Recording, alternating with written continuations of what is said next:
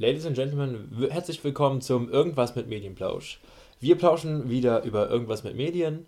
Mein Name ist Arian Ich bin Alex. und das ist das Intro.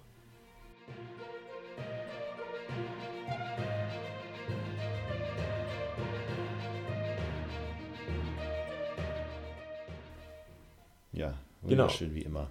Wie jede Folge schenken wir euch zwei, wie jede Folge, wie jede Woche schenken wir euch zwei Folgen. Einmal die KW-Folge, die Kalenderwochenfolge, in der wir einmal ein bisschen über die neuesten Medien-News quatschen. Was ist für Neuigkeiten in Richtung Serien, Musik. Ach, ich sag immer Musik, aber eigentlich reden wir nie über Musik. Nee, absolut nicht. Filme, Comics, Bücher etc. alles gibt. Und dann bequatschen wir noch so ein bisschen, was so äh, bei uns in der Woche los war, was wir geguckt haben, was wir gesehen haben, geschaut haben, gehört haben. Ähm, außerdem haben wir dann noch unser Thema der Woche, das kommt aber in einer anderen Folge. Aber beginnen wir erst mit den News. Alex, was hast du uns diese Woche für Neuigkeiten mitgebracht? Ich habe diesmal zum Großteil News von Dingen, die wir schon letzte Woche in den News hatten tatsächlich, weil es da noch eine Entwicklungen gab. Ja. Und zwar, aber ich fange erstmal mit einer anderen, einer anderen Sache an.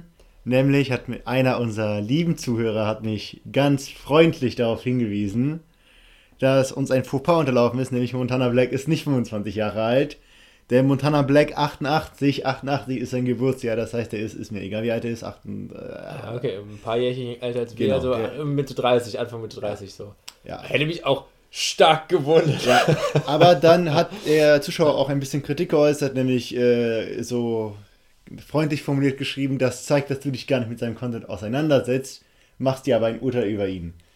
Das ist soweit richtig.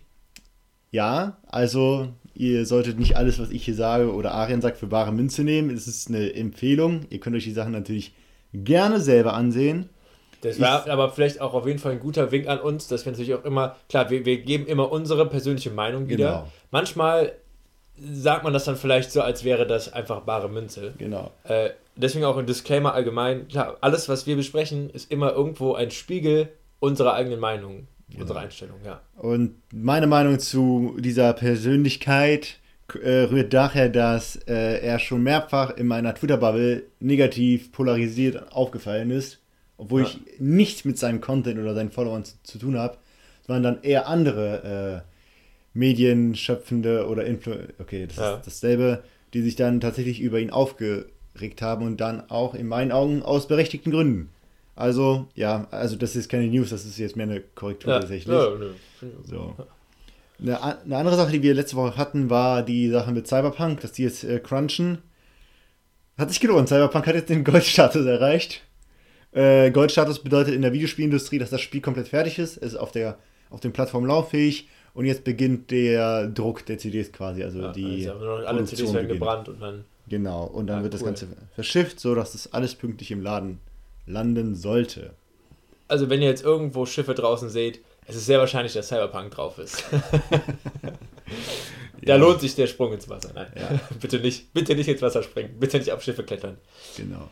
Ja. Darüber hinaus haben wir noch letzte Woche über ähm, unsere Kinowünsche geredet. Und zwei Stunden nach der letzten Folge wurde verkündet, dass Dune, ein Film, den wir noch extra erwähnt haben, natürlich uns beide sehr freuen. Wo wir beide gesagt haben, der wird ja hoffentlich nicht mehr verschoben. Ja, der wurde jetzt auf den 1.10.2021 verschoben. Und alle Warner Bros. Filme, die nächstes Jahr hätten erscheinen sollen, wurden auch alle um ein Jahr verschoben. Das Ja. heißt, Batman kommt 2022, genau wie The Flash, The Flash und Shazam 2. Ja. Wonder Woman kommt noch aktuell am 23.12., also einen Tag vor Heiligabend in die Kinos. Ich glaube da aber auch nicht mehr dran.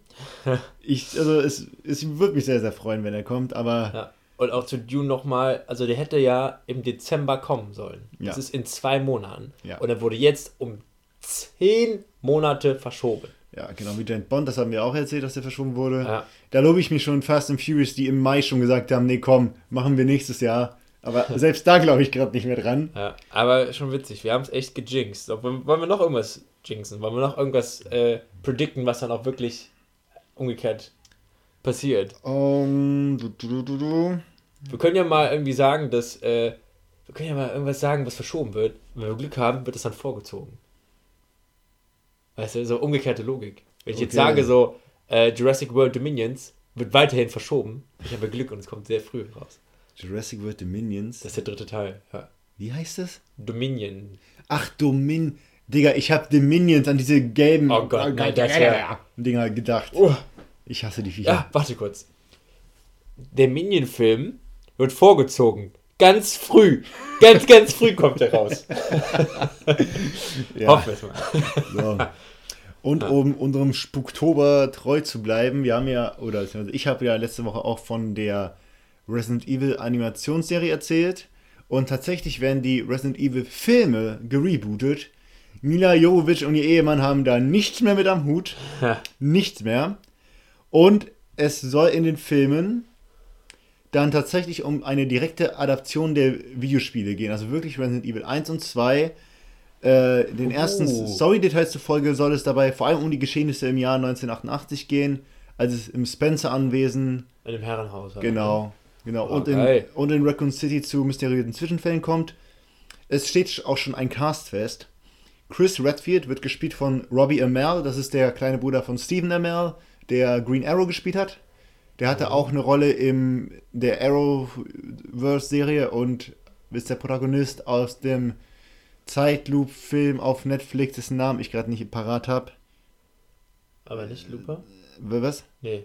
Looper ist halt der, wo wir springen können, ne? Nee, ich, ich muss gleich nochmal parallel kurz nachgucken, wie der hieß. Okay. Der war, der war, war Ark hieß der, glaube ich. Ark. Okay. Okay. Boah, Äh, Jill Valentine wird gespielt von Hannah John Cameron, die hat bei Ant-Man and the Wasp mitgespielt. Ich habe jetzt nicht genau nachgeguckt, wer das ist. Ich denke mal, es war dann The Wasps. Also Mhm. der, das, also die, die andere da. Ja. die, die, die in dem anderen Anzug. Äh, Claire Redfield von Kaya Scodelario aus Maze Runner. Keine Ahnung, wer das ist, kenne ich nicht. Ja. Leon Anders Kennedy von Avon Jogia aus Zombieland 2 doppelt hält besser.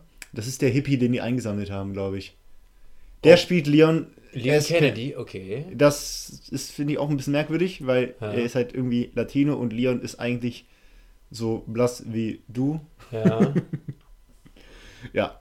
Äh, Albert Wesker wird gespielt von Tom Hopper. Der äh, hat eine Rolle bei The Umbrella Academy. Das, Spiel, das ist derjenige, der so, der Typ, der auf dem Mond gewohnt hat und so mega breit ist. Und William Birkin von. Ach, das ist der, der. also der ist auch richtig, also der ist richtig muskulös, oder? ja, ja, genau. Der ist so richtig groß und breit.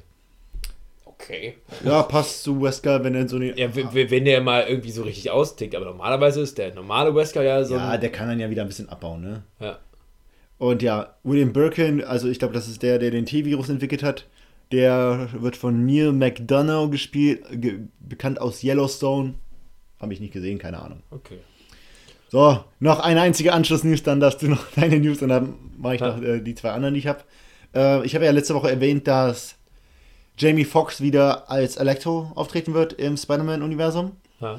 Und jetzt ist es wohl bekannt, dass Doctor Strange in Spider-Man 3 auftauchen wird. Und damit ist die Theorie von vielen Fans bestätigt, dass Sony wirklich, äh, beziehungsweise Sony und Marvel wirklich Into the Spider-Verse auf die Real-Leinwand bringen wollen. Weil der nächste Doctor Strange-Film wird Into Madness Multiverse oder sowas gehen. Dadurch macht dann Marvel im Prinzip das, was DC jetzt schon geplant hat, nämlich viele Paralleluniversen mit verschiedenen Variationen. Es ist schon von der Rede, dass es einen, ein Universum geben wird, in dem äh, Tom Cruise Tony Stark spielt. Also Tom Cruise wird Iron Man. Aber weil es, Okay. ist, es ist halt ein Paralleluniversum. Okay. Und dass ausgerechnet Doctor Strange in Spider-Man 3 auftaucht, untermauert diese ganze These schön, weil wenn Doctor Strange der Auslöser für diese Multiversen ist, dass die geöffnet werden und da alles hin und her springen kann, wird Spider-Man wieder ins Sony MCU springen, springen können.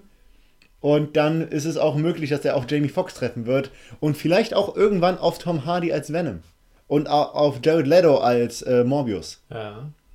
Und vielleicht wird es sogar einen Sinister Six Film geben. Das sind jetzt alles ja. sehr viele Spekulationen, aber das könnte sehr spannend werden. Ja. Das ist natürlich immer auch, auch aus Business-Sicht sehr schlau, weil Ja, ja, halt, da musst du dir halt zwangsweise alle Filme angucken. ähm, ja, witzig. Aber Tom Cruise als Iron Man, Ja. aber das ja dann, also Tom Cruise spielt sich halt wieder selber dann so. und Tom Cruise ist dann wahrscheinlich im Anzug und sagt dann halt so, okay, baut mir das Ding, ich will das selber fliegen. Ich will das steuern. Ja, Ja, sehr wahrscheinlich wird das so sein. interessant. Ja. ja. Also, äh, das ist halt ein Gerücht, das ist jetzt noch nicht fest, aber wenn die, die Gerüchte immer wieder auftauchen, ist da öfter mal was dran. Ja. Aber okay, Robert Downey Jr. spielt Iron Man, Tom Cruise ist Iron Man. okay. Ja. Nee. Und Robert Downey Jr. Äh, kehrt zum Sherlock Holmes Franchise zurück. Ah. Der hatte wegen dem. Auch wieder von Guy Ritchie oder? Die waren nicht von Guy Ritchie, die beiden? Ja. Ach krass, nee. Das weiß ich jetzt gar nicht, aber die Filme werden auf jeden Fall fortgesetzt, weil der gute Downey Jr. jetzt Zeit dafür hat, weil MCU ist ja jetzt vorbei für ah. ihn. Und äh, er plant wohl ein Detective. Ah, Moment, Moment. Ja. Du, du, du, musst, du musst mir und uns mal so ein bisschen äh, Comic-Nachhilfe geben. Aber das MCU ist doch alles, alles, oder? Wenn die jetzt versuchen, Spider-Man da irgendwie reinzukriegen, ist es ja auch noch ein Teil von MCU, oder? Ja, das Ding ist, äh, Marvel und Sony teilen sich, also die offiziell liegen die Rechte von an Spider-Man bei Sony. Ja. Sony hat jetzt aber Marvel die Rechte ausgeliehen, damit sie Spider-Man ins MCU eingliedern können. Bedeutet, Sony kriegt im Moment auch ein bisschen was vom äh, Marvel-Geld ab. Ja. Aber letzten Endes ist das auch nur zeitlich befristet und deswegen wollen sie irgendwann Spider-Man wieder für sich zurückhaben, sodass er nicht mehr im Marvel Cinematic Universe auftauchen darf. Ja. Was ist generell jetzt so? Ist es jetzt wirklich komplett vorbei? Oder nee, nee, geht es irgendwie anders weiter? Das, da, so das MCU wird, wird, wird weiter fortgesetzt. So, der, die Infinity-Saga ist jetzt vorbei. Infinity-Saga, okay. Da gibt es noch, äh, irgendwann werden die wahrscheinlich auch die, die Secret Wars machen. Das ist ein anderer, großer, sehr langatmig angelegter Plot. Ja. Weil du hast ja jetzt auch mit äh, Black Panther und Doctor Strange äh, neue Avengers etabliert, die aber nur einen einzigen Solo-Film hatten. Und bisher kriegen ja alle mindestens drei Solo-Filme und dann die Crossovers. Ja, also das wird, glaube ich, die nächsten 40 Jahre nicht vorbei sein, ja. gefühlt. Außer die Menschen sagen, nee, kein Bock mehr. Ich habe die, nach der Infinity-Sage habe ich jetzt die Nase gestrichen voll.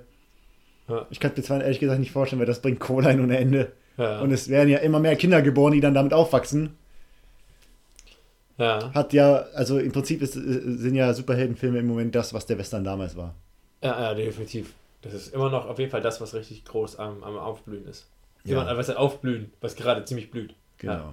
Und DC will da jetzt auch ordentlich nachziehen, was sie auch, glaube ich, ganz gut schaffen werden mit ihren eigenen Mitteln.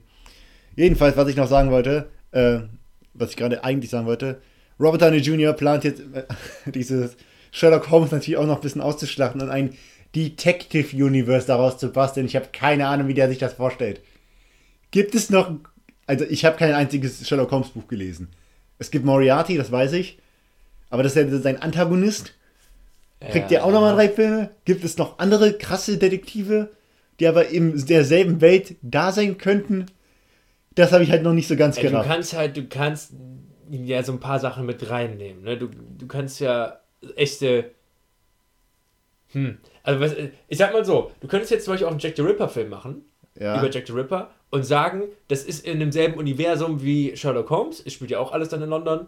Und ja. dann halt sagen, okay, dann machen wir eine Connection zwischen Jack the Ripper und äh, äh, Sherlock Holmes oder sowas. Sowas könntest du versuchen. Ja. Aber halt auch sehr vage. Und dann kommt irgendwann in Sherlock Holmes 6 kommt äh, Benedict Cumberbatch vorbei als Dr. Strange und sagt, Tony, we need you.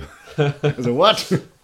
ja, also Robert Downey Jr. hat auf jeden Fall sehr viel Blut geleckt nach dem MCU und aber ich freue mich echt auf einen neuen ja. Sherlock Holmes. Letztendlich, ähm, diese ganzen Sherlock Holmes Spiele von Frogware, also ja. hier, die auch ja, ja. Snake City gemacht haben, die spielen das ja auch so ein bisschen aus. Die kombinieren ja auch immer Sherlock Holmes mit irgendwas anderem Bekannten. Ich glaube, es gibt auch sogar was zu Jack the Ripper und auch was Richtung Zodiac und so. Du kannst ja eigentlich jeden größeren Serienmörder nehmen und das dann, der halbwegs in der Zeit war und das dann irgendwie geschickt mit. Äh, Hatte im Film Zodiac nicht sogar Robert Downey, Robert Downey Jr. die Hauptrolle?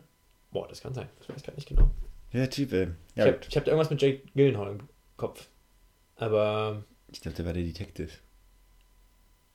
Ich habe den Film nicht gesehen, aber ich weiß, dass ich Jake glaub, Gyllenhaal auf jeden Fall mitspielt, glaube ich. ich habe den oder? letztens noch gesehen, tatsächlich. Naja, egal. Ah. Ist das nicht sogar auch von David Fincher? Lass mich nicht lügen. Ja, das, das kann gut sein. Das klingt auf jeden Fall nach David Fincher. Ja, ja. Gut. Ja, ja, ja, ja. So. Ja. Hau du mal noch ein bisschen was raus an News. Äh, ja. Mm, apropos Jamie Foxx. Hast du mal, du hast bestimmt den Trailer zu Soul gesehen. Also Soul wie Seele halt. Äh, neuer Film von Pixar. Ist bestimmt was lange her, dass du ihn gesehen hast. Da geht es um einen Jazzmusiker, der stirbt und sein Geist ist dann halt wie so ein Pixar-Animationsviech und ist dann in der Pixar-Animationsgeisterwelt und macht Jazz. Ich glaube, ohne, ohne Witz, nein. Nein? Ah, bestimmt irgendwann, aber es ist schon echt lange, lange her. Äh, ab, das haben wir locker vor anderthalb Jahren oder so im Kino gesehen. Das ist schon echt mies lange her. Äh, jedenfalls neuer Film von Pixar. Und der kommt bald raus. Der ist bald fertig. Perfektes Timing. Ja. Und tatsächlich kommt der gratis raus. Äh, als ähm, auf Disney Plus. Ähm, was so ein bisschen Rückschlüsse auf Mulan schließen lässt. Ah, ja. Weil die hätten natürlich denselben Weg gehen können wie Mulan. Hat aber offenbar nicht so. Es hat anscheinend nicht so funktioniert, wie man sich das erhofft hat. Ähm, ich habe keine konkreten Box-Office-Zahlen gefunden, aber äh, was noch dazu kommt, also es, Aussagen sind wohl, es lief eher so, meh. Letztendlich ist es, Flop ist es so oder so, weil die haben so viel Marketingkosten schon über die ganze Pandemiezeit halt rausgehauen, dass du das gar nicht mehr auffangen konntest. Ähm, und äh, genau, der wurde ja für 22 Euro bei äh, Disney Plus angeboten. angeboten Ja. äh, seit dem 4. Äh, September und ab dem 4.12. ist der gratis auf Disney Plus. Ey, da, das ist doch so ein Arschschritt für alle, die dafür Geld ausgegeben haben. Ey, Ja. ich freue mich, dass ich es nicht getan habe. Ich kann ihn dann zusammen mit dir gucken. Ja. Aber das, das zeigt auf jeden Fall schon, also wie gesagt, es gab dieses, dieses Pionierbeispiel von Trolls, Trolls 2 oder Trolls World 2 oder wie es auch immer hieß. Äh, das hat funktioniert, aber bei Mulan hat es jetzt nicht funktioniert. Ich glaube aber auch aus vielen Gründen. Ähm, erstens, Trolls ist halt ein Kinderfilm, so ein Familienfilm. Und es war mitten in der Anfangszeit der Pandemie, wo die Leute wirklich gezwungen zu Hause waren und gedacht haben: so, ey, irgendein neuer Film, den gucken wir jetzt halt, ne? Ja. Und der Preis war okay. Der Preis war, glaube ich, 12 Euro oder sowas. Oder ein bisschen mehr. Äh, aber das ging doch voll klar. Mulan jetzt nicht mehr so sehr Familienfilm. Äh, 22 Euro oder ein bisschen mehr Dollar noch, so, das war halt irgendwie nicht. Vor allem dann noch zu der Zeit, wo die Kinos gerade aufmachen Alter, wieder. 20 Dollar kostet eine Blu-ray bei Release. Ja, Dann Ja. habe ich sie gedruckt für immer. deswegen. Ähm, und es ist halt auch kein Film, wo du, jetzt, wo du jetzt sagst, boah, du hast jetzt im Freundeskreis super viele, die den unbedingt gucken wollen. Absolut nicht. Und äh, dann trifft man sich gemeinsam. Weil ich kann, zum, ich kann mir zum Beispiel vorstellen, das ist so der einzige Film momentan, bei dem ich sage, ja, ja, da kann ich mir das gut vorstellen, wenn jetzt wirklich mal Jurassic World Dominion rauskommt, dass man den bei irgendeinem Kumpel mit, äh, wir haben einen Kumpel, der sich letztens eine Leinwand geholt hat, dass man sich davon extra trifft, den Preis halt durch vier Leute oder fünf Leute teilt ähm, und das dann mit einem schönen Soundsystem auf einem großen Bildschirm guckt, gemeinsam als Kinopremiere. Das könnte ich mir gut vorstellen. Ja. Bei Mulan, ja, den muss jetzt nicht unbedingt auf einem fetten Riesenbildschirm sehen. Ist Disney Plus in China eigentlich verfügbar? Ist China nicht so mega streng? Oder nee, oder verwechsel ich das gerade mit Korea? Korea wahrscheinlich. Also in China Okay. schon. In China, ist äh, nicht so hart streng, ne? Okay. ja. Ja, nee, okay. Weil das wäre halt so ein anderer Gedanke, weil der ist ja wahrscheinlich primär für den asiatischen Markt. Ja, gemacht. ja, ja. Ich meine so, ich glaube, da habe ich was zu gelesen. Also, Disclaimer kann sein, dass ich das gerade ein bisschen verwechsel, aber ich meine, in China kam Mulan sogar nicht an Tenet vorbei. Und selbst Tenet kommt nicht an die 800 vorbei. Also hat, Wow. sich, Okay, hat, krass. sich, hat sich Mulan jetzt auch nicht so gut äh, gespielt. So. Puh. Ja, ich meine, die, die Disney-Rare-Verfilmungen laufen irgendwie eh nicht alle so gut. Ja. Der ja. einzige, bei dem ich nichts Negatives gehört habe, war äh, Die Schöne und das Den, Biest. fand ich, den habe ich im Kino gesehen, den fand ich auch cool. Die fand ich aber auch gut besetzt. Die haben halt alles richtig gemacht. Ich muss sagen, das war jetzt auch nichts, was mich mega umgehauen hat, weil letztendlich, ich kann das ja schon. Ja, ja, klar. Äh, ich fand es schön, aber das ist halt so ein bisschen das Problem, glaube ich, was ich auch sehe. Alter, der Aladdin-Film war so schrecklich. Boah, der war so schrecklich. Alter, ey, ich glaube, ich mag einfach Will Smith nicht mehr als Schauspieler. Ich glaube, der Ja. soll einfach mal wieder Rollen nehmen. Ach Gott, egal. Will Smith. Will Smith ist Will Smith. Ja. Gut. Genau, das waren tatsächlich auch schon Okay. alle meine News. Also Okay. viel habe ich diese Woche nicht. Gut, dann hätte ich noch, dass es wurden die ersten Bilder der Charaktere aus The Witcher Staffel 2 gezeigt. Man sieht Henry Cavill in neuer Rüstung. Äh, Katzenrüstung. oh, was? Die Katzenrüstung. Ist das die Katze? Ja. Nee, nee keine, keine Ahnung. Nein, nein, ich weiß, das ist die einzige Rüstung, die ich doch irgendwie Nee, kenne. nee, nee, nee. Ich weiß auch nicht mal, warum ich sie kenne, aber ich wusste, es gab, Weil gab eine weil du sie Katzenrüstung. wahrscheinlich hattest. Ja, wahrscheinlich. Ja. Äh, ja, ist jetzt nicht großartig Neues. Also, die, Rüstung hat jetzt, glaube ich, halt auch so ein, wie so ein 3D-Druck-Sixpack, also ist an seinen Körper angepasst. Das ist halt immer so ein bisschen weird, vor allem bei einer Lederrüstung, dass man naja, egal. Ja. Es sieht auf jeden Der, Fall. der sein Sixpack ist so krass, dass das abwählt. Ja, ja, klar. Durchs Leder durch. Oder du sagst halt extra dem Typen, der das Leder gerbt, sagst du, machen Sie da bitte ein Sixpack rein. Mhm. Ich will den Monstern nämlich Angst einflößen, wenn ich sie bekämpfe. Ja, ja. Ähm, ja, und das wurde halt von Cavill gepostet mit einem bedeutungsschwangeren Zitat aus den Büchern. So nach dem Motto, okay, in Staffel 2 wird es noch krasser, ich hau einen aufs Maul. Dann gab es noch Bilder von Ciri, äh, wo die äh, hat sie mit so einem Holzschwert in der Hand kämpfen sehen. Ähm, also in, in der zweiten Staffel wird es vermutlich vor allem um die Ausbildung, halt, ne? genau, Ja. vor allem um die Ausbildung von Ciri in Kermorchen, also der Ausbildungsstätte der Hexer gehen. Und das dritte Bild war von Jennifer in Handschellen. Ah. Äh, ich weiß, ich habe hab nicht mehr ganz genau parat, was mit Jennifer passiert. Weil, dass ich jetzt die Bücher gelesen habe, ist auch ein bisschen her. Aber die, die zweite Staffel wird jetzt auf jeden Fall weniger Zeitsprünge haben und sehr linear Linear. werden und Ja. leichter verständlich. Aber wird das dann auch diese Ciri-Story, die ja relativ lang und linear ist? Oder Was meinst du jetzt? war das nicht so, dass diese ganze Ciri-Story, die ja auch in Witcher 3 behandelt wird, dass das auch ein eher linearer Storystrang ist? Das ist, also es wird jetzt ein ziemlich linearer Storystrang und es geht halt jetzt bald vor allem fast nur noch um Ciri. Also es geht Ja. jetzt noch, wird jetzt noch Aber erstmal. ist ja auch in zwei Büchern so, oder? Ich- Du bist ja der Profi. äh, Aber gibt es nicht irgendwie auch zwei Bücher, die sich primär nur mit Ciri befassen oder so? Also es gibt zwei Romane, bei denen ich das Gefühl hatte, dass das Geralt vielleicht auf zwei Seiten erwähnt wurde. Das, stimmt schon. Also sie wird, also sie ist eigentlich der Protagonist der, der Hexersaga, was ja, der, sie, sie wird ja auch zur Hexerin so. Ja. Ja, also deswegen war es halt, halt auch echt nötig für die erste Staffel ähm, Ciri schon so zu highlighten, obwohl sie eigentlich, ey, sie hat eigentlich nichts gemacht. Sie ist ab. Sie ist rumgelaufen. Ja. Aber es ging halt nicht anders, von daher kann ich das Sie verstehen. ist rumgelaufen, hat äh, ziemlich krasse Augen gehabt. Aber über The Witcher werden wir irgendwann anders mal reden, da kann ich nämlich noch viel zu viel zu sagen. Oh ja. Wenn ich mich daran aufhänge, wird das ein sehr langes KW. Was hier, was hier? Nein, nein, nein, nein. Ah. Diese Woche kam die mittlerweile zweite Spin. Wie viele Spin-off-Serien von Walking Dead gibt es ja? Es gibt Walking Dead und vierte Walking Dead, ne? Ja. Genau. Jetzt ist die, Momentan. Jetzt ist halt die dritte Walking Dead-Serie bei Amazon Prime an den Start gegangen. Äh, Walking Dead Beyond irgendwas.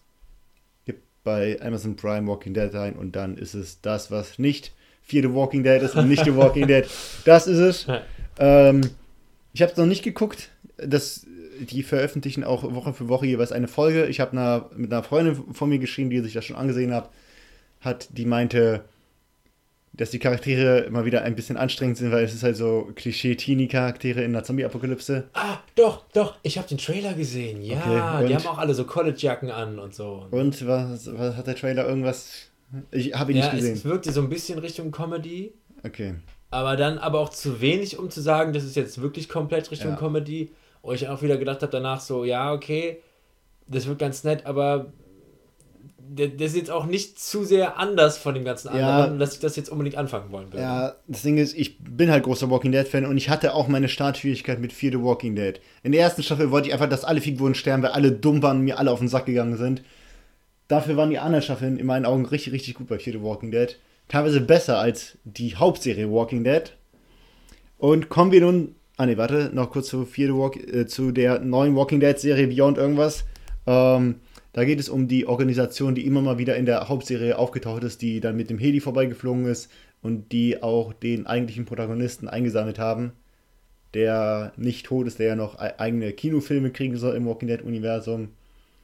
Und ja, dieser Storystrang wird halt halt mit aufgegriffen quasi. Also das wird ein bisschen introduced. Die Welt von Walking Dead wird noch weiter erforscht. Aber, also. Boah, das sagt mir gerade gar nichts mit dieser Firma. Aber das ist dann so ähnlich so Umbrella Corporation mäßig, oder?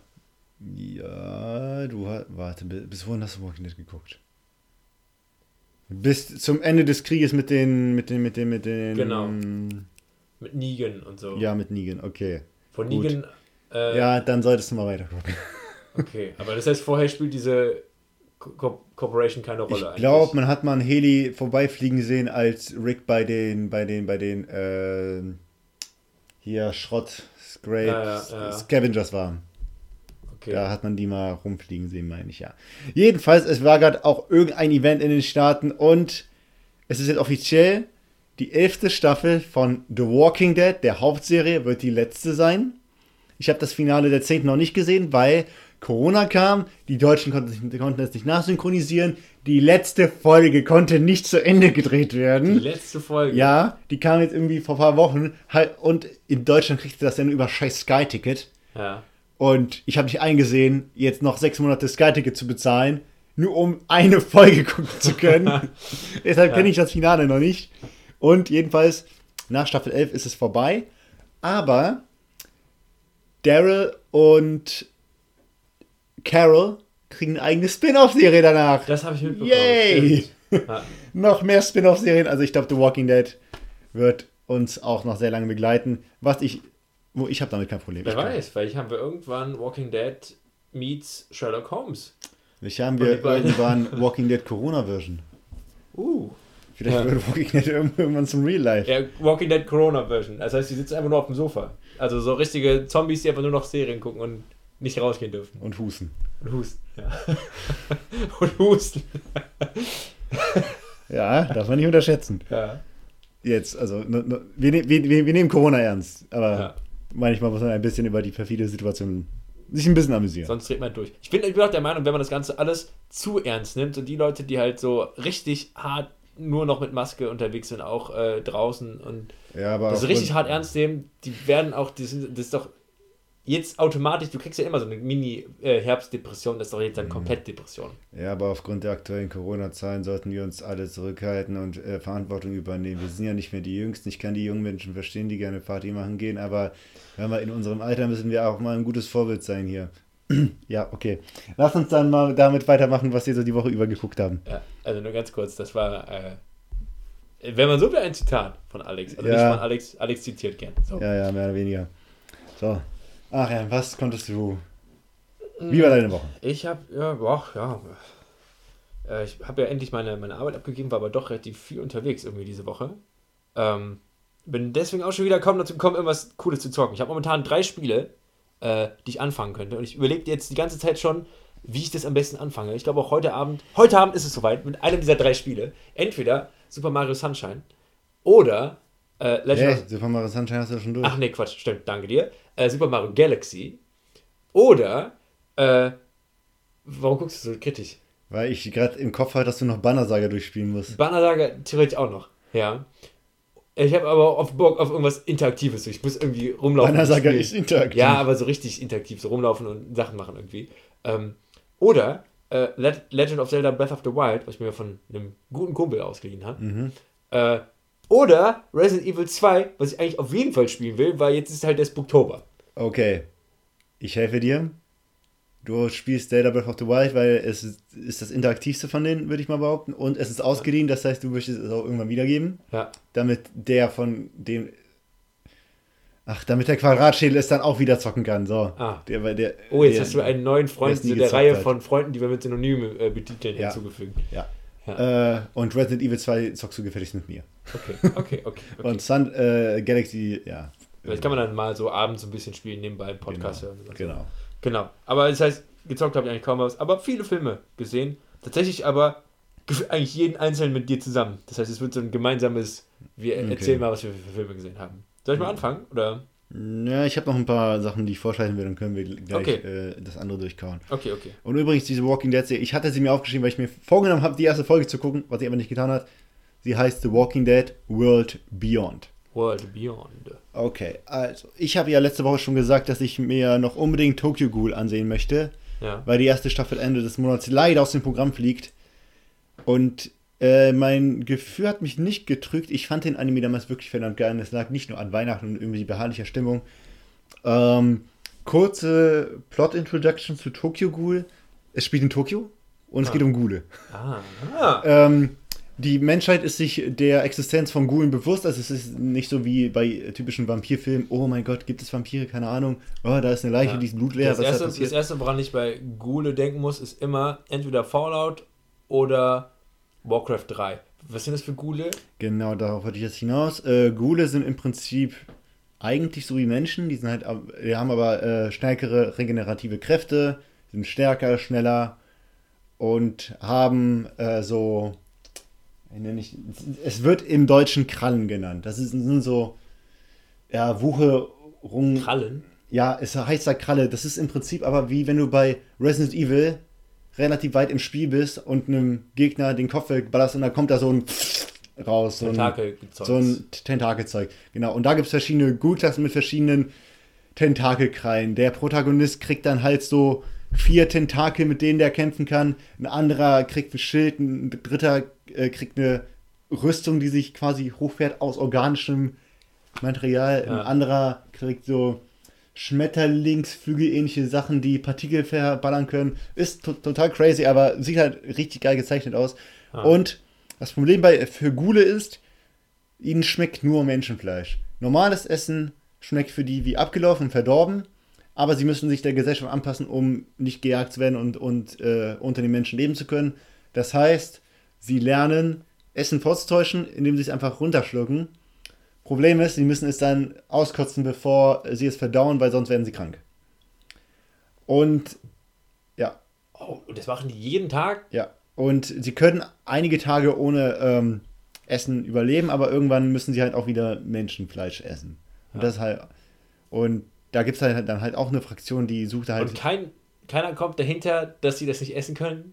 Also, weil es gibt, es das, gibt normale Gule das, und es gibt Menschen. Das ist den Menschen bekannt. Ah. Aber die Gule verstecken sich halt, ne? Die passen sich ja der ah, Gesellschaft an. so. Die, die, die zeigen die, nicht, dass sie Gule sind. Die sehen äußerlich nicht anders aus als Menschen. Ah, und diese okay, Krallen okay. können sie ja kontrollieren quasi, wann sie die ausfahren. Weil ich dachte gerade ganz kurz, so diese, nee, nee, ganze, nee. diese ganze Community der Gule tut so, als würden die so ganz normal essen. Mm, yum, yum, yum, lecker, lecker, lecker. Und dann heimlich kotzen sie wieder aus.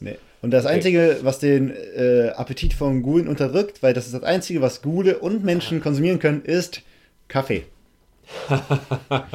ja. Geil. Und äh, ja, die Serie fängt halt äh, dann mit dem Protagonisten Ken der lernt ein Mädel kennen auf dem Date. Die ist ein Ghoul, will ihn fressen, es kommt zum Unfall. Äh, sie werden beide von so Baupfeilern begraben, weil, weil sie äh, in der Nähe von einer Konstruktionsstelle waren. Und im OP kriegt er dann ihre Organe transplantiert und wird dann zu einem Halbghoul, einem einäugigen Ghoul, weil Ghule haben so bestimmte Augen, wenn die in ihren Ghoul-Modus schalten, sage ich mal. Ja. Und diese einäugigen Ghule sind, sind, wohl noch mächtiger als die normalen Ghule. Und ähm, die Charakterentwicklung des Protagonisten ist einfach mega interessant. Es sind auch nur zwölf Folgen pro Staffel, also insgesamt 24. Hm. Zumindest das, was auf Netflix ist. Es gibt noch mehr Staffeln. Es fällt mir einfach echt schwer in Worte zu fassen, wieso mir das so gut gefallen hat.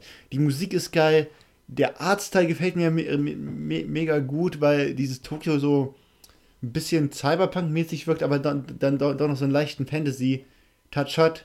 Die ja. Outfits sind sehr an der Gothic-Mode orientiert. Ja. Und das ist halt nicht so awkward aussieht wie im Real Life, es halt gezeichnet ist. Also, ja. Ich glaube, Tokyo ist mit Abstand einer meiner Lieblingsanimes geworden. Ah. Und ich überlege mir echt, die scheiß Mangas zu kaufen, damit ich mal die komplette Story erwische, weil äh, natürlich ist da wieder ein bisschen flöten gegangen. Nee, aber das habe ich dann halt äh, ziemlich schnell durchgesuchtet. Dann habe ich noch, als ich habe meinen neuen Fernseher schon bekommen. Danke Mama und Papa für das tolle Weihnachtsgeschenk. Äh, Enola Holmes angesehen mit Henry Cavill in der Hauptrolle, unter anderem. Ähm, es geht aber primär um die Schwester von Sherlock Holmes. Und ich dachte, dass das dann so wird, okay, Sherlock Holmes kriegt einen Fall, muss seine Schwester mitnehmen und dann entwickelt sich das zu so einer Beziehung. Nein, es geht fast nur um diese Enola Holmes und deswegen hat, hat mir der Film nicht so, also der Film ist handwerklich gut. Ich bin aber mit der Erwartungshaltung drangegangen, mindestens, keine Ahnung, 80% Henry Cavill Screentime zu haben, statt 25% Henry Cavill Screentime. Ach so, okay. Deswegen war ich da ein bisschen enttäuscht, aber an sich ist der Film ein guter Film. Ah. Das sollte man auch vielleicht Gas geben, den zu gucken, weil äh, da gab's, da gibt es irgendwie eine Klage gegen die Produzenten, weil das habe ich in der RBTV Köln-Gruppe gesehen. Ah, okay. Also äh, es kann sein, dass er bald wieder weg ist. Kann sein, dass der bald aus, aus, rechtlichen Gründen von Netflix verschwindet. Uh, okay. Ja. So. Und nach Tokyo Ghoul habe ich dann einen weiteren Anime angefangen, weil der nur 24 Folgen hat. Das ist immer ganz nett, weil 20 Folgen pro Minute. Ja. Äh, 20 Folgen pro Minute. Das ist aber. Uh, Wenn du ein fotografisches Gedächtnis hast und so schnell reagieren kannst, dann 20, Insektenreflexe. 20 Minuten pro Folge, da kann man so, Insektenreflexe. so ein Anime schnell abfrühstücken. Und zwar habe ich mit Akamiga Kill angefangen. Das ist das, was uns der Ed Hardy BMW-Typ empfohlen hat, also mir empfohlen hat. Ja. Ähm, worum geht es da? Es geht um einen Jungen aus, vom Dorf, der in die Kaiserstadt zieht, um Soldat zu werden, damit der. Also im, im feudalen wahrscheinlich. Nee, so im Mittelalterlichen. Also es ist nicht Okay. feudal, das hat ta- tatsächlich so ein bisschen Greedfall Witcher-Atmosphäre gehabt von der, von der Ästhetik her, also, also von der Mode. Ja. Der will in die Kaiserstadt, um Soldat zu werden und ähm, Geld für sein Dorf zu kriegen, damit In das Japan? Geld. Oder? Ich, es ist nicht genauer betitelt. Es Okay. heißt einfach nur Kaiserstadt. Also es ist halt sehr, sehr Fantasy-lastig. Es gibt auch Monster und Magie. Ja, okay, okay. Dann Okay, bei Magie, bin ich, bei Magie bin ich mir gerade nicht ganz sicher. Jedenfalls, der geht dann halt da halt rein und sagt, ja, hier, ich möchte Soldat werden. Ja gut, hier, kannst anfangen. Nee, nee, ich bin viel zu gut mit dem Schwert. Ich will als General anfangen. Wird rausgeschmissen. Ja, und dann ist wieder Japaner sind Japaner. Tokyo Ghoul hat wirklich, äh, ist mit den Frauen respektvoll umgegangen. Die Outfits waren angemessen. Kein unnötiger Ausschnitt oder Ja. viel zu kurze Röcke. Ja, der wird da aus der Kaserne geschmissen, guckt durch und du siehst erstmal zwei riesige Hupen und ich dachte mir, oh nein, nicht schon wieder so eine Scheiße. ja, Japaner sind halt Japaner. Der geht dann halt mit der Dame da essen, der lernt die kennen, gibt ihr ganz naiv das Geld, weil sie ihm sagt, ja, hier, ich kenne einen bei der Armee, du kannst sofort als General anfangen. Ja, ab, der Neuling vom. Land hat, ist darauf reingefallen, pennt dann auf der Straße, wird von einem, einem reichen Adels, Adelsmädel aufgeladen, eingeladen zum Übernachten, Wie weil groß sind ihre Brüste? die waren sogar relativ human. Okay. Ähm, die hatte sogar ein Kleid an, das die ganze Haut bedeckt hat. Wow. Krass. Ja. Das ist schon. Nimmt ihn dann Schritt. halt mit nach Hause und er, er erfährt dann, dass es eine Ver Verbrecherbande gibt, die Night Raiders, die die Soldaten der Kaiserstadt angreifen. Und in eben dieser Nacht kommt es zu genau so einem Angriff. Hm. Er versucht die Familie zu beschützen und das Mädchen zu beschützen, schafft es aber nicht. Also, warte, genau, die Tochter flieht, er läuft dann hinterher und will sie beschützen. Die sind dann an, an so einem Schuppen versucht die Verbrecherbande zu bekämpfen. Ihm, es gelingt ihm nicht und sie fragen ihn, wieso beschützt du sie? Ja, weil sie mir geholfen hat. Dann machen sie die Scheune auf und da sieht man dann die ganzen vom Land geflohenen, die in die Kaiserstadt gekommen sind, die von der adeligen Sadistenfamilie gefoltert wurde. Und da findet er dann unter anderem die Leiche von zwei anderen aus seinem Dorf, die genau wie er aus dem Dorf auf, aufgebrochen sind, um äh, Geld zu sammeln für das Dorf. Heißt, da gibt es quasi so einen Plot-Twist. Die Kaiserstadt ist eigentlich immens böse und korrupt. Ja. Und das Mädchen, das ihn aufgesammelt hat, wollte ihn halt auch letzten Endes nur foltern. Er findet da halt noch. Okay, warte. Was genau ist es eigentlich für eine Serie? Ist das so eher so Action, eher so Richtung Horror, Es ist- Mystery, Es Fantasy? ist, es ist im Prinzip ein shonen Anime, also geht schon so Richtung Naruto Dragon Ball mit vielen Kämpfen. Also die Kämpfe sind im okay. Center. Aber in dieser ersten Folge passiert halt richtig viel in den 20 Minuten, ohne dass es sich wirklich äh, ähm, zu schnell anfühlt. Ja. Das ist halt quasi der, der Auftakt der großen, der Serie, weil dann äh, tr trifft er da halt äh, den Freund, der noch im Käfig überlebt hat, der die Geschichte der, Ver der Verbrecher bestätigt. ja. Und dann kurz dann, zack, köpft er das Mädchen und schließt sich der Banditenbande an. Und dann lernt er Folge für Folge die einzelnen äh, Mitglieder der Bande kennen. Dann lernt er äh, über die Existenz der Kaiserwaffen. Das sind so übermächtige Waffen, die aber äh, auch zum, ähm, ähm, ja, den Waffenbenutzenden passen müssen.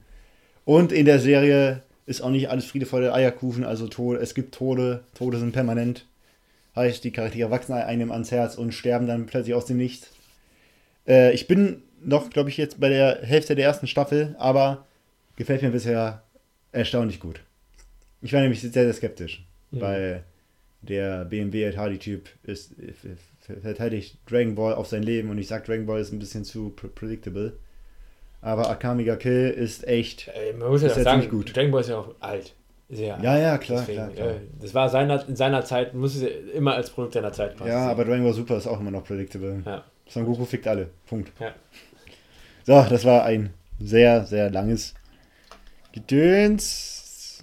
Äh, ja, das ist jetzt nicht wichtig, das war wieder Wrestling relevant. Egal. Ja. ja, nee. Gut. So, reden wir über das, was wir geguckt haben. Okay. Ähm, angefangen mit, ähm, wir waren am Donnerstag im Kino. Waren wir Donnerstag im Kino? Ich glaube, es war Freitag. Freitag. Ah, doch, genau, stimmt. Freitag waren wir im Kino. Mhm. Äh, momentan ist die Auswahl ja relativ mau, was Film angeht. Und wir haben uns den Film äh, Vergiftete Wahrheit angeschaut. Mhm. Mit Tim Robbins und ich habe den Hauptdarsteller. Mark Ruffalo, Mark Ruffalo. der unglaubliche Hulk. Ach ja, MCU. stimmt, stimmt, genau. Der, der, daher kennen wir den, glaube ich, auch. Ähm, genau, war halt eigentlich so, so ein Film basierend auf äh, wahren Begebenheiten über einen äh, Anwalt, der in Amerika in, ja, zwischen den 90ern, frühen 2000ern bis hin zu 2010, 15 eigentlich, ähm, doch, so, so hat ja, oder sagen wir, irgendwie so Anfang 2000 auf jeden Fall einen Fall hatte, ähm, über so einen großen Chemiekonzern in Amerika, äh, der wohl sehr viel mit Teflon äh, Der Konzern hat. hieß Dumont und Dumont, die haben ja. Teflon entwickelt quasi. Ja, die genau. Nicht zu verwechseln mit dem Dumont Verlag in Köln. Okay. Das ist der hier, kennst du ja, oder? Die, Nee. Das ist der, der Kopf hinter äh, Express und Kölner Stadtanzeiger und so. Das ja gut, der aber die hätte, Dumont die, Verlag. die, die hätte er auch verklagen können.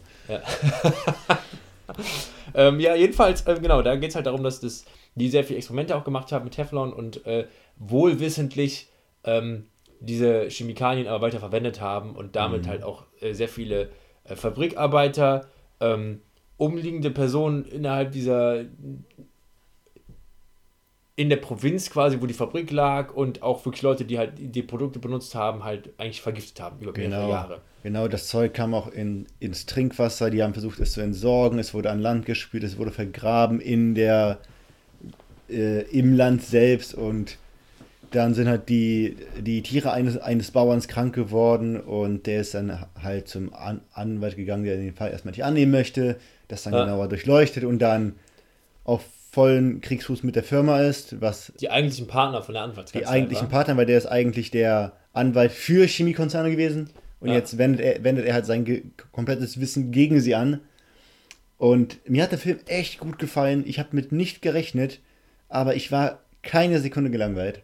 Ja. Ähm, vor allem fand ich diese gesellschaftliche Reflexion super geil, weil Dumont war in der Provinz in West Virginia, Ja, ja. Nämlich der- der Hauptarbeitgeber. Und irgendwann wussten halt alle, dass der Farmer diese Firma verklagt hat, Ja. sodass sie wirklich von der von den anderen in der in der Stadt blöd angeguckt worden sind, blöd angemacht worden sind, ausgegrenzt wurden, auch in der Kirche im Gottesdienst. Ja. Währenddessen sind die Farmer auch immer weiter krank geworden und als dann der Prozess immer weiter immer äh, mehr ja Publik wurde. publik wurde, genau, hatte das halt auch Auswirkungen auf das Privatleben des Anwalts und auf seine Familie, dass die auch ein bisschen abfällig behandelt worden sind. Einer äh, der Kläger wurde beinahe umgebracht, weil das, weil das Haus seines Vaters angezündet wurde und Ja. nicht das von ihm auf der gegenüberliegenden Straßenseite. Das fand ich halt, es hat, hat das sehr, sehr glaubhaft gemacht. Und was der Film geschafft hat, was ich lange nicht mehr hatte, er hat mir einen katharsischen Moment bereitet, nämlich diese Spanne, in der eine Studie stattfindet, die über Jahre dauert, Ja. zieht sich auch im Film relativ lang. Und ich saß wirklich auf heißen Eisen und dachte, ey, komm, ich will jetzt wissen, Mann, was ist jetzt das Ergebnis? Weil ich Ja. hatte halt gar kein Vorwissen. Und der Moment, in dem äh, der Anwalt den Telefonhörer abnimmt und das Ergebnis erfährt, ich habe einfach, ich habe mich gena genau so gefühlt wie der Anwalt. Das war halt ein sehr schönes Erlebnis, das ich Hm. lange nicht mehr hatte. Also fand ich stilistisch wirklich sehr, sehr gut. Aber generell auch umgesetzt. stilistisch hat der Film sehr viel richtig gemacht, auf jeden Fall. Also, äh, es gab sehr schöne Kameraeinstellungen, Kamerafahrten, äh, Licht auch alles sehr schön. Also wirklich so handwerklich, alles top. Was mich so ein bisschen gestört hat, ist, ich fand die erste Hälfte des Films sehr stark. Ab der zweiten Hälfte fand ich, hat der Plot mir immer so ein bisschen zu sehr so Sprünge gemacht. Also im Sinne von, äh, vom. Feeling her. Nee, nicht unbedingt? Zeitsprünge. Das war dann die ganze Zeit immer so, also das ist natürlich auch irgendwo ein Stilmittel, mir persönlich hat es nicht so gefallen. Immer so äh, Rückschläge, Erfolge, Rückschläge, Erfolge, Rückschläge, Erfolge. Das ging so Schlag auf Schlag. Das ist natürlich, das ist was Persönliches und klar, es ist auch, basiert ja auch irgendwo auf wahren Begebenheiten. Ja, ja, ja. machen, als es einfach nur so darstellen. Ja, ja, genau. Aber das fand ich manchmal ein bisschen anstrengend, wo ich gedacht habe, so, wow, okay, gut, du kannst dich jetzt eigentlich halt zu nichts mehr freuen, weil es gibt immer kurz danach den Rückschlag. Und das fand ich beim Zuschauen ein bisschen anstrengend, weil Äh, die erste Hälfte ging wie am Fluss quasi, ab der zweiten Hälfte kam dann auch so das Zeitgefühl dadurch halt so zum Stocken, weil du dann immer wieder so ein, du hast keinen klaren Handlungsverlauf, es ist immer nur so ein, ein Gezitter quasi. Ja. Okay. Und dadurch hat sich die zweite Hälfte, fand ich persönlich, länger angefühlt, als die erste Hälfte sich angefühlt hat. Dass sie länger war, das kann sein, aber ich hab's da. Aber da, da, vielleicht war das dann ja halt genau das, was ich gerade gesagt Ja, habe. ja, weil das macht halt auch stilistisch Sinn. Ja. Ja. Also das untermauert quasi meine Empfindung, das finde ich gut. Ja. Äh, also ich noch irgendwas sagen. Ah ja, der Film wurde auch sogar von Mark Ruffalo produziert, falls du am, am, Anfang auf die Credits geachtet hast. Ah, okay. Weil Ja. da sollte man vielleicht noch wissen, Mark Ruffalo ist im privaten Leben auch sehr äh, umweltengagiert, ähnlich wie DiCaprio. Ähm, das ist aber auch einer der Filme, die einen nicht unbedingt mit einem guten Gefühl aus dem Kino gehen lässt, weil, Nein. Weil äh, wie auch schon gesagt, äh, basiert halt alles auf wahren Begebenheiten. Also es, Ja. es gab wohl auch diesen Fall und diesen Anwalt und alles, die tauchen auch im Film auf. Ja. Ähm, haben quasi einen kleinen Cameo-Auftritt.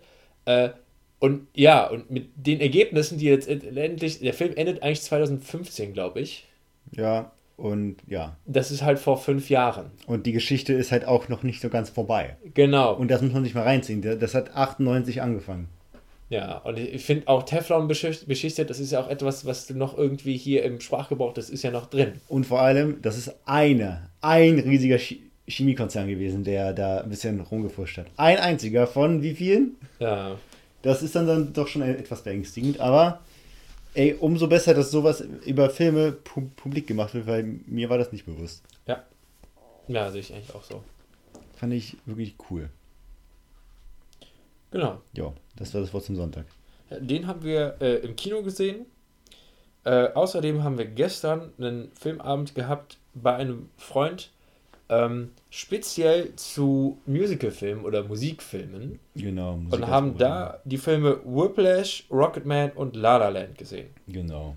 So, fangen wir an bei Whiplash. Yes. Den fand ich auch ziemlich, ziemlich gut. Das ist der, auf den ich mich gestern am meisten gefreut habe.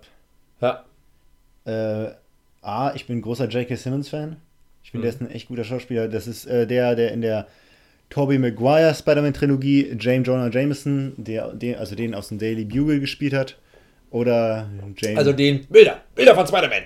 ja, Den halt. Genau, Ja. genau. Und halt auch ähm, Commissioner Gordon im Whedon-Cut von Justice League. Ja, Ja. genau. Äh, der spielt da quasi einen äh, sehr, sehr strengen ja, Musiklehrer. War es Ja, ja, doch. Doch, der, nicht Musiklehrer. Der ne? ist ein ja, Mu Musiklehrer an einer Elite-Musikschule. ja. Und der ist halt wirklich so super, super streng und hat Ja. auch oft so äh, neurotische Ausfälle. Also das geht schon Ja. Richtung psychische Misshandlung, was er da betrieben hat. Und der wird dann halt auf den Prota- Protagonisten au- aufmerksam, der Schlagzeuger ist. Und ja, der Schlagzeuger spielt sich dann in seine Band rein, nur um dann zu erfahren, was es tatsächlich bedeutet, den zu beeindrucken oder in dieser Band zu sein. ja. Und ähm, ja, Es geht halt auch viel äh, um das Thema Mentoring. Äh, was ist ein guter Mentor? Äh, was. Äh, oder auch, kann man das quasi rechtfertigen, dass es diese Mentoren gibt, die einen halt so richtig an die Weißglut bling- bringen, die einen psychisch fertig machen, nur um das Beste aus einem herauszuholen? Eigentlich ist immer so ein bisschen die Frage, kann man das rechtfertigen? Ja, Ja. weil die Ambition des Lehrers war im Prinzip die nächsten, okay, ich kenne die ganzen. Buddy Rich. Buddy Rich ist ein ziemlich großer Schlagzeuger, genau. Okay. Den nächsten Buddy Rich zu erzeugen, zu Oder- herauszukitzeln oder. Oder so blöd gesagt, den nächsten Jimi Hendrix auf die Welt zu bringen. Äh, nicht auf die Welt zu bringen, aber ja, ja. zu fördern. Ja, deswegen auch so seine Argumentation hier und da immer relativ schlüssig, weil äh, hätte man so großen Legenden äh, Steine vor den Weg, vor die Füße gelegt, die wären drüber geklettert. So. Äh, wenn du dann halt irgendwann sagst, das ist zu viel für mich, ich höre auf, dann bist du halt keiner von diesen Legenden. So, Ja. oder kannst es nicht werden. So. Solche Sachen. Aber auf jeden Fall äh, auch sehr schöner Film. Manchmal auch ein paar Szenen, wo es einem schwerfällt zu gucken, weil äh, man mitleidet mit dem Protagonisten, nicht nur mit den Protagonisten, generell mit den Schülern, äh, weil das so, man kennt das ja auch so ein bisschen aus dem Unterricht noch von damals, wenn einer von den bösen Lehrern äh, sich einen Schüler rausgepickt hat und den vor der ganzen Klasse zur Sau gemacht hat und alle still sind und du das so nicht reinfrisst und denkst so, "Mm, es ist unangenehm, dieses Gefühl halt. Jetzt weiß ich, wieso du Französisch hast. Ja, oh, Freund. Ja, ja, ja. Das war, das war genau so einer. Ja, ja, ich. Monsieur, also, ja, der Monsieur war genau so einer, der dann halt auch vor der ganzen Klasse halt Leute fertig gemacht hat. Und das ist so ein unangenehmes Gefühl, weil du sitzt dann da und hast das Gefühl, du kannst nichts machen, außer das Leid von deinem Mitschüler zu ertragen. Und Digga, ich war in der Phase in der Realschule und mir ist sowas nie widerfahren oder irgendeinem aus meiner Klasse. Krass, ey. Ja. Krass, krass, krass. Ja. Sehr gut. Ja. Also man sieht dann bei Whiplash auch viele Montagen, in denen er dann halt wirklich die Lieder spielt, um sie genau nach dem Tempo und den Vorstellungen des Lehrers zu spielen. Man sieht, wie er sich die Hände blutig spielt, die immer wieder abkühlt, immer wieder neu tapet und immer weiter spielt. Und das nimmt am Ende sehr extreme Ausmaße an, aber ich fand das Ende richtig geil. Ja, ich hat das richtig gut gefallen. wirklich, wirklich geil. Äh, Heißt nicht, dass es ein Happy End, good, feel good Ende ist. Ja. Vielleicht ist es ja doch, aber vielleicht auch nicht. Ja. Aber es hat mir wirklich sehr gut gefallen. Also Ja, ja, ja, definitiv. Uneingeschränkte, auch wenn du kein Musiker bist. Ich bin kein Musiker, ich, hab, ich kann nicht mal im Takt klatschen. Aber das hat echt Spaß gemacht. Ja, also ich würde auch sagen, so, der funktioniert für Musiker, aber auch für Nicht-Musiker, auch schöne Jazz-Einlagen immer wieder. Also war angenehm, sehr angenehm zu gucken. Jo. Wer auch ein Film, der definitiv auch für Nicht-Musiker äh, funktioniert, ist Rocketman. Äh, ja, weil die Biografie, Autobiografie von äh, Elton John. Da musste ich ein bisschen schmunzeln, weil ich habe ja vor ein paar Wochen erzählt, ich habe mir äh, äh, hier Golden Circle, Ja, Man, hier, Kingsman. Kingsman, Man of the Secret Service, Golden Circle angesehen. Ja, Und da hat Elton John ja eine relativ große Rolle. Ja. Und der Protagonist aus dem Film spielt in Rocketman Elton John. ja, ja schon. Das fand ich halt mega, mega cool. Und der hat auch echt gut gesungen, Ja, der Protagonist. Das war echt. Ich bin im- immer, immer wieder überrascht, wie gut die ganzen Schauspieler singen können, wenn die wenn es vernünftig beigebracht kriegen. auch Ja. hier Le, Le Miserable, hier Hugh Jackman und Russell Crowe. Den, den, den muss ich noch gucken. Ja, auch cool. Noch gucken. Oh, das wäre auch mal ein cooler Film für so eine einen Definitiv, Leinwandabend. definitiv. ja. Ähm, ja, Rocketman. Äh, ich kann da nicht viel zu sagen, weil ich habe bis gestern nichts über Elton John gewusst, außer dass er homosexuell ist. Und Ja. das Lied Rocketman von ihm ist. ja. Ich habe echt vorher ja, nicht so- gewusst. Ja. Bei Elton John ist es oft so, dass äh, du die, die Lieder irgendwoher kennst, aber nicht direkt wusstest, dass die von Elton John sind. Auch sowas wie Tiny Dancer oder sowas. Okay, gut. Alex zuckt mit den Schultern. Ähm, ja, ich fand ihn auch ganz nett. So ein guter Film, den ich angucken kann. Auch so ein typischer Feelgood-Film halt irgendwie. Äh, Vom selben, Downs. vom selben Regisseur wie von Bohemian Rhapsody auch. Ah, Hab ich gestern noch der hat ja richtig aktives Jahr gehabt. Was mich so ein bisschen stört an so autobiografischen Filmen, äh, dass du halt, du hast immer so ein bisschen, du sagst jetzt, okay, ich will einen Film drehen, anderthalb Stunden, vielleicht zwei Stunden oder so, und folgende Punkte muss ich abarbeiten. Und du hast, ich habe immer das Gefühl, dass solche Filme auch so ein Abarbeiten sind, weil die kommen von einem Moment zum nächsten Moment. Es gibt quasi so keine wenig Zwischenszenen. Es ist immer so ein, er setzt sich ans Klavier, spielt, alle sind so, wow. Und dann sitzt er dann im nächsten Moment irgendwo, es ist so gefühlt, es ist so ein Abfrühstücken von Magic Moments. So, hier, du hast keine, die Charaktere haben nicht so wirklich Zeit, sich zu entwickeln, weil es nur storyrelevante äh, Momente gibt. Verstehst du, wie ich das ungefähr meine, oder? Ja, aber du siehst dann halt durch den Zeitsprung den Kontrast, wie er sich entwickelt hat. Du siehst nämlich, wie, wie er da hingekommen ist. Das musst du ja halt selber, ja, selber aber-. Aus filmischer Sicht ist mir das irgendwie manchmal ein bisschen unangenehm oder zu viel halt, weil Okay. das wird, es ist so ein Knaller nach dem anderen. Das mag ich irgendwie nicht so.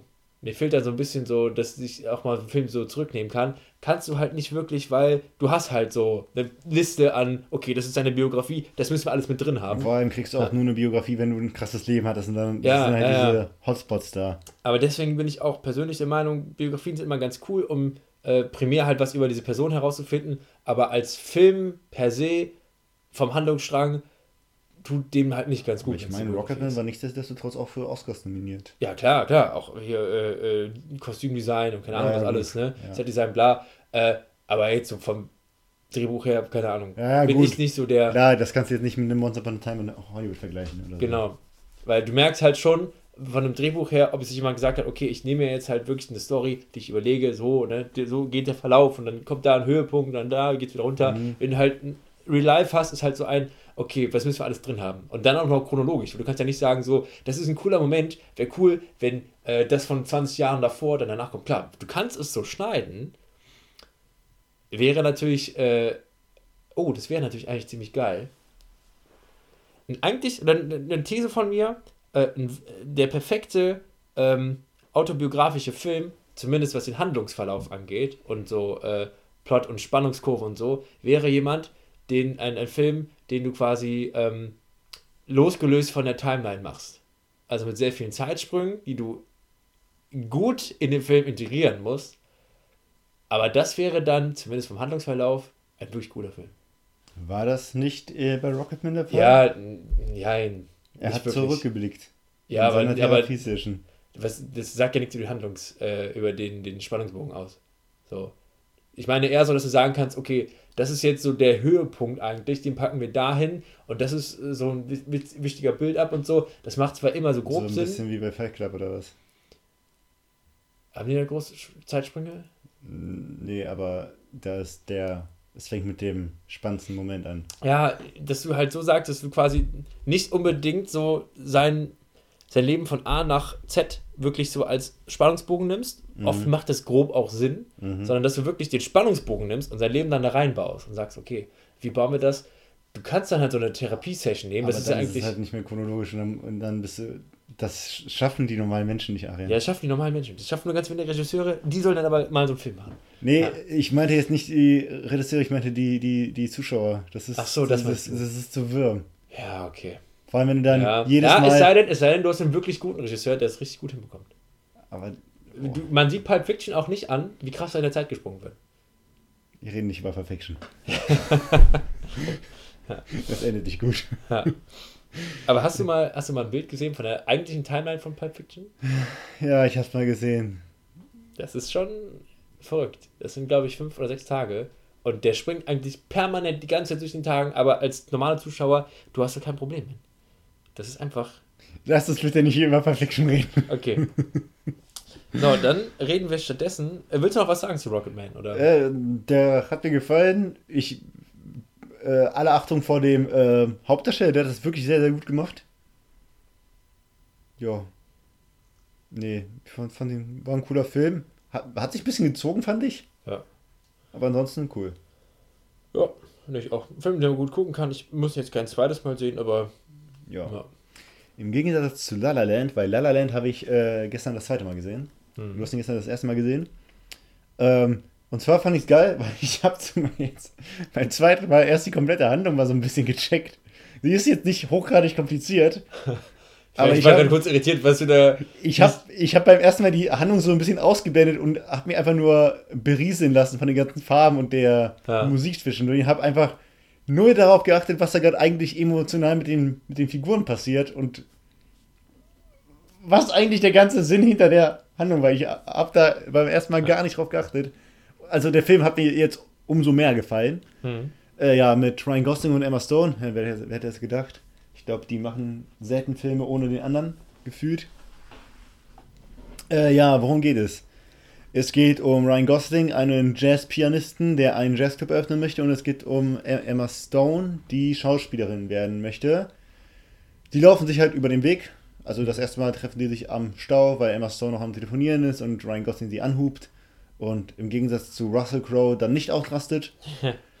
und ähm, ja, ihre Wege kreuzen sich halt mehrmals, sie verlieben sich und pushen sich gegenseitig, ihre Karrieren zu verfolgen, aber driften dann auch beide ein bisschen von ihrem eigentlichen Karriereweg ab und dann nimmt und dann wird halt da äh, porträtiert, wie sich ihre Beziehung damit entwickelt.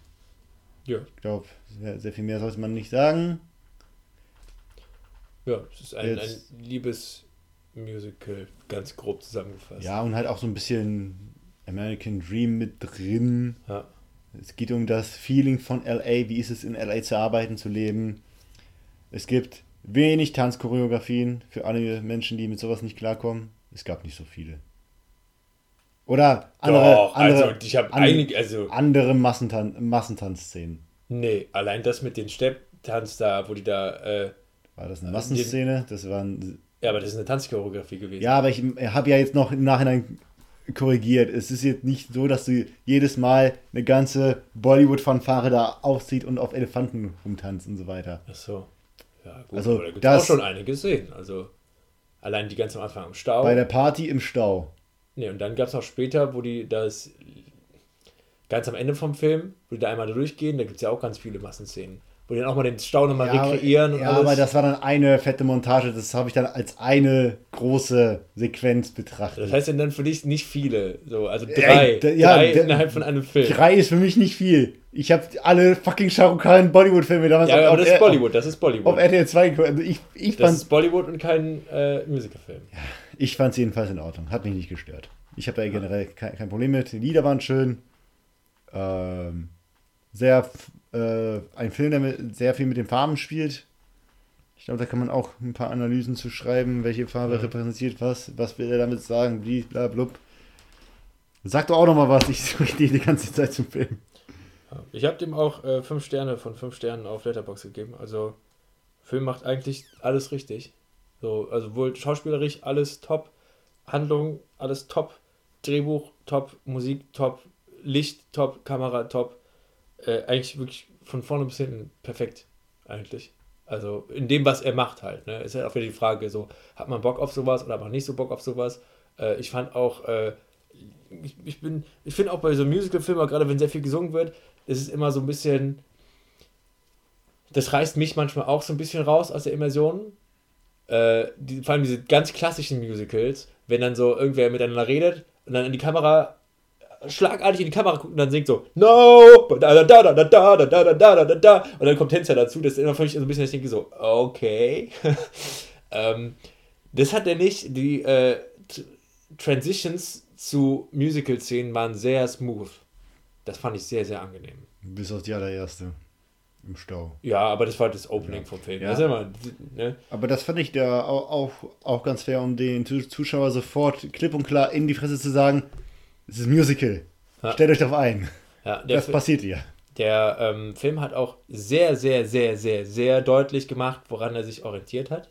Ähm, an dem, ich sag mal, Liebeskino der 50er, 60er Jahre mit James Dean und äh, Humphrey Bogart und hier auch so Singing in the Rain und sowas. Äh, auch sehr viele ähm, direkte Anekdoten daran. Es gibt auch eine Szene, wo ähm, ähm, Ryan Gosling sich dann so an diesen äh, an diese Laterne hängt und so ein bisschen ziehen lässt. Es ist einfach eins zu eins in the Rain. Aber was ich auch sehr schön finde, ist auch ähnlich so, das, da gibt es auch Leute wahrscheinlich, die sagen werden so, ja, aber das ist ja alles kopiert, bla bla bla bla bla. Nee, ich finde, das ist eine sehr schöne ähm, Hommage. Hommage, eine Ver- Verneigung vor dem Kino der Zeit. Und ich finde, die haben es sehr gut geschafft, das ganze Feeling einzufangen und auf unsere heutige Zeit zu übertragen. Manchmal habe ich ausgeblendet, dass das in unserer Zeit spielt. Und wenn jemand ein Smartphone gezückt hat, habe ich gedacht so, "Ha, scheiße, Mann, das sind gar nicht die 60er.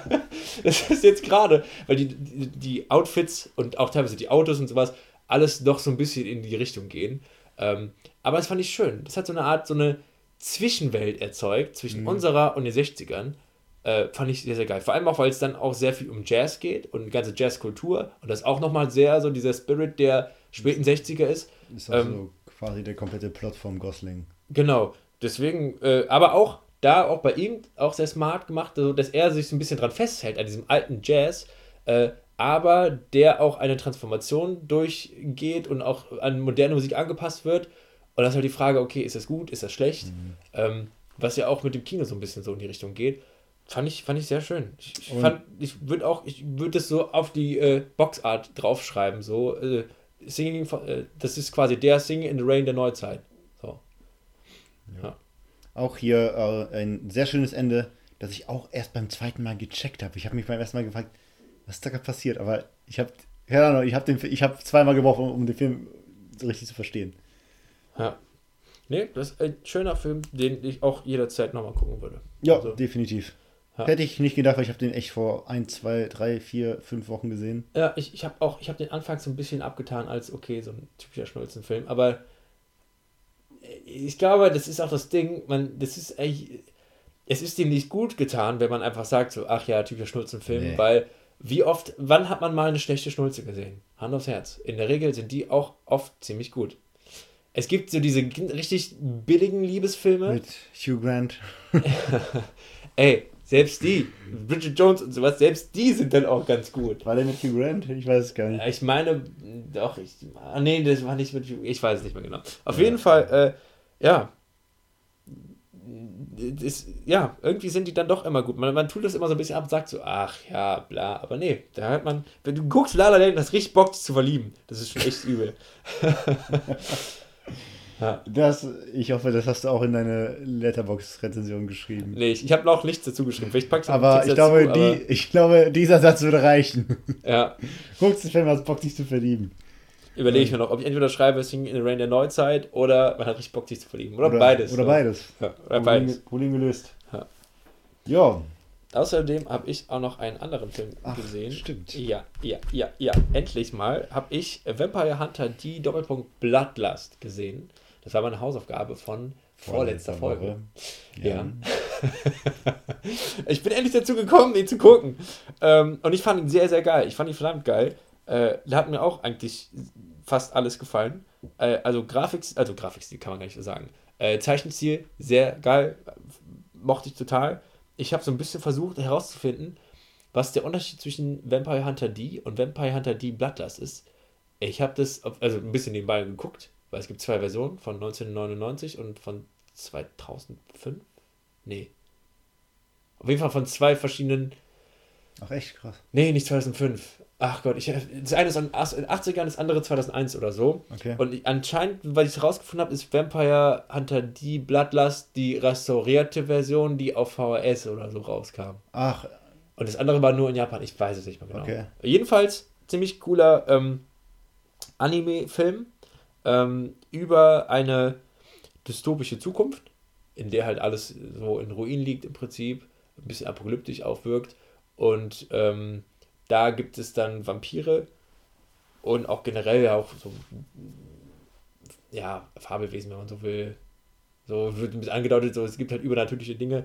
Und da gibt es einen äh, Kopfgeldjäger, der dann den Auftrag bekommt, äh, einen, Der Kopfgeldjäger heißt die. Genau, die, der den, äh, Kopf, äh, den Auftrag bekommt, halt äh, ein Mädchen zu retten. Und dann sehen wir quasi seine Reise. So. Ich glaube, viel mehr braucht man da eigentlich gar nicht so zu sagen. Hat halt, äh, alles wirkt so ein bisschen gotisch ähm, aber auch, das, was ich ziemlich cool fand, war aber auch halt immer so zukunftsorientiert. Du hast halt wirklich so ein bisschen die Postapokalypse und siehst halt noch so Überreste von unserer jetzigen Welt. Mhm. Äh, also eingestürzte Brücken, äh, Rück, also noch Sachen von der Technologie von unserer Zeit jetzt. Mhm. Ähm, aber halt alles dann doch eher so wüstenmäßig. Äh, es wirkt so ein bisschen wie eine Art Western, mit äh, Fantasy und äh, ja, Vampir-Elementen halt. Ja, fand ich geil. Ich weiß nicht, was ich noch großartig jetzt. Was, waren eigentlich alles Sachen, die mir an Animes gefallen haben und Sachen, die nicht drin waren, die mir auch nicht gefallen. So. Also sprich, äh, es waren coole Kämpfe mhm. mit drin, weil er ist halt auch äh, gut mit dem Schwert und so weiter. Es gibt viele Schwertkämpfe. Da gab es auch noch so eine, äh, so eine Kopfgeldjäger-Truppe, die noch unterwegs ist, die kämpfen halt auch so typisch anime-mäßig mit die so. Die auch gefühlt aus den 80ern gezeichnet sind. Ja, äh, ja stammt glaube ich auch aus den 80ern. Ja, ja. Ich, ja äh, und, ähm, und die kämpfen halt auch mit alternativen Waffen, so dieses typische, das mache ich halt immer, wenn. Das ist das Coole an Anime-Kämpfen, dass sie halt immer so überzogene Waffen haben, so richtig crazy Waffen, wo du denkst, so in, in Real Life wird das niemals funktionieren, aber da macht es Sinn. So, der eine hat einen riesigen Hammer, dann ist einer, der hatte so, so was wie so Shurikens oder so, die er ja, rumwirft. Ja. Ähm, und dann halt noch dieses Übernatürliche noch, dass du halt so übernatürliche Gegner auch hast, mhm. äh, die dann mit Illusionen kämpfen und so. Also das war, das war geil. Ähm, Gewaltgrad ist schön, aber auch nicht überzogen. Das wäre, wenn heute rausgekommen wäre, wahrscheinlich nochmal um einiges blutiger gewesen. Ja. Äh, ja. Es gibt nicht diese typische, äh, diesen typischen Comic Relief. Das heißt, es gibt keinen Charakter, der die ganze Zeit nur so Spökes macht und alle lachen dann die ganze Zeit. Ja. Ähm, ja. Ja. Erinnert auch, auch, auch so ein bisschen vom Artstyle sehr an Castlevania. Ja, so, ja, doch, ja, ja, Castlevania auf jeden Fall. Ja. Nee. So, äh, in dem Style würde ich mir ähm, äh, einen Anime wünschen für äh, Resident Evil? Nee, wow, mit Guts. Mir fällt mir gerade der Name. Berserk. Das wäre cool. Das wäre sehr, sehr cool. Ein bisschen blutiger noch. Magst du die aktuellen Animationsfilme nicht, oder? Doch, die sind okay, aber ich würde ihn lieber, glaube ich, im Style von Vampire Hunter D sehen. Weil das, finde ich, passt eher noch zu dem, wie es auch wirklich gezeichnet ist. Ja, ja, ja kann ich nachvollziehen. Ja. ja.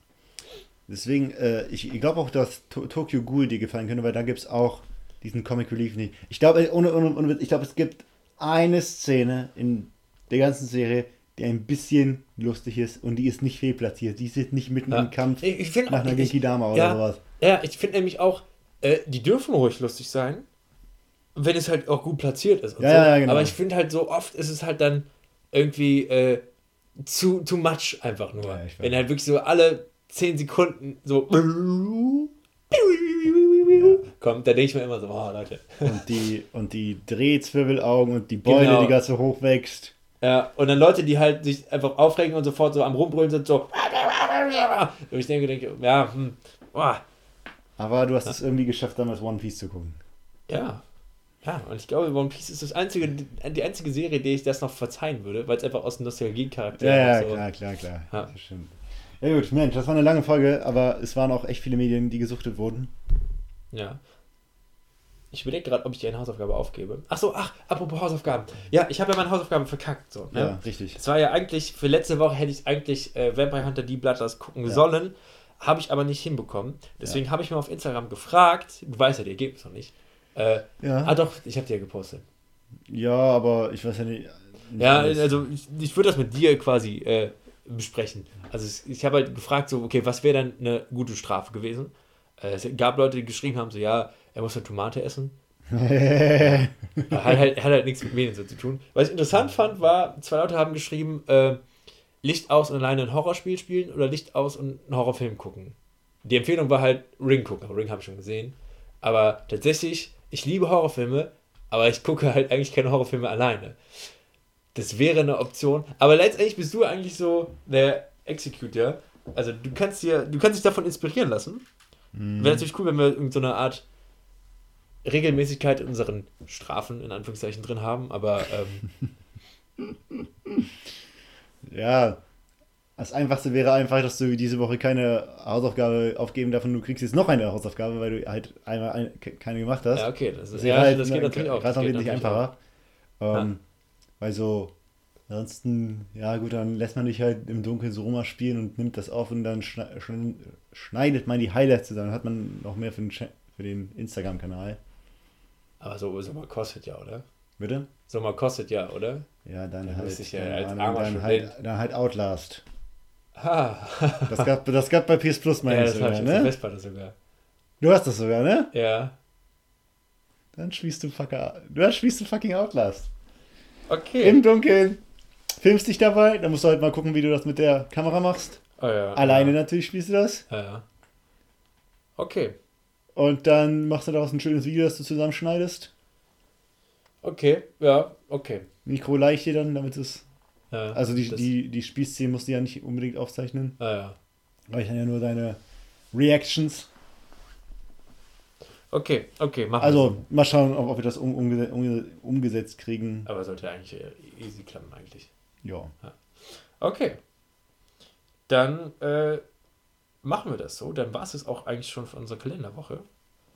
Ähm, Aber du könntest mir, glaube ich, jetzt dennoch eine Hausaufgabe geben. okay, ich habe eine kleine Au- Hausaufgabe für dich. Ähm, wir, sind- wir sind ja immer noch im Spooktober und ähm, ich gebe dir quasi eine nostalgische Hausaufgabe für mich. Ich habe auch überlegt, ob ich dir den allerersten äh, offiziellen Zombie-Film aufgebe. Nicht White Zombie mit Bela Lugosi, sondern ähm, Night of the Living Dead. Aber dann habe ich ja gedacht, so, ach nee, komm.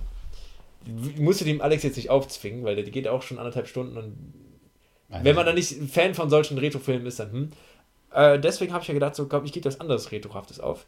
Ähm, und zwar kleine Zeitreise, als der kleine Arian immer Super RTL geguckt hat und sich gefreut hat, wenn Halloween war und die ganzen Halloween-Specials liefen und auch die ganzen Retro-Specials liefen. Du guckst dir äh, den Kurzfilm an, ähm, wie die Geisterjäger, äh, Mickey, Donald und Goofy, ähm, in einem Haus quasi Geister bekämpfen. Wie heißt der Film? Ich weiß leider nicht mehr genau. Aber der Okay. geht fünf Minuten, findest du auf Disney Plus.